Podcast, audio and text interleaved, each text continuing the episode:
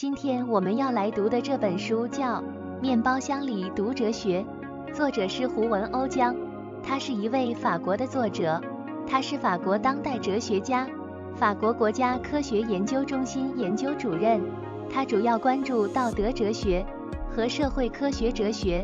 一九八一年加入法国科学研究中心，成为研究员。这是一本介绍伦理学的书。道德难题：电车正高速地驶向悬崖峭壁，司机突然发现刹车失灵了。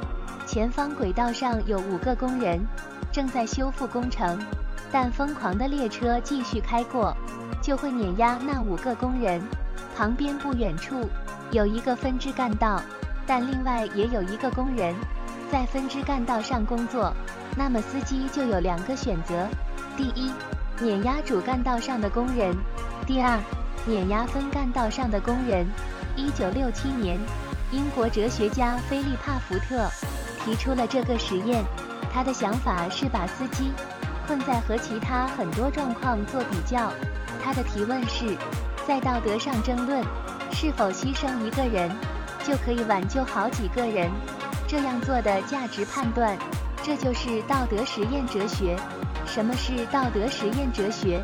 道德实验哲学是一门仍处于建立阶段的学科，它包含了对人类和动物、社会所做的道德规范起源的科学研究，以及对这些规范的价值所进行的思索。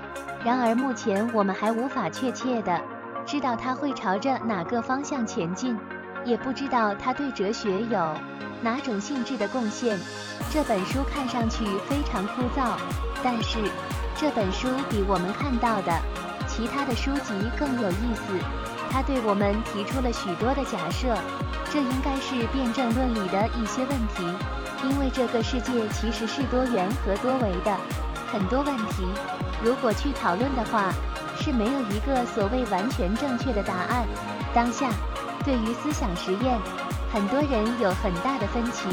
有些人会说，自己并不反对把虚构的故事运用在伦理思考上，但前提必须是内容丰富、态度开放的文学作品。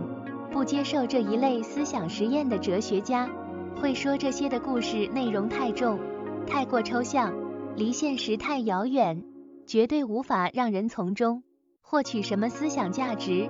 每一个思想实验都是很短的故事，特地为了引起道德困惑而创作。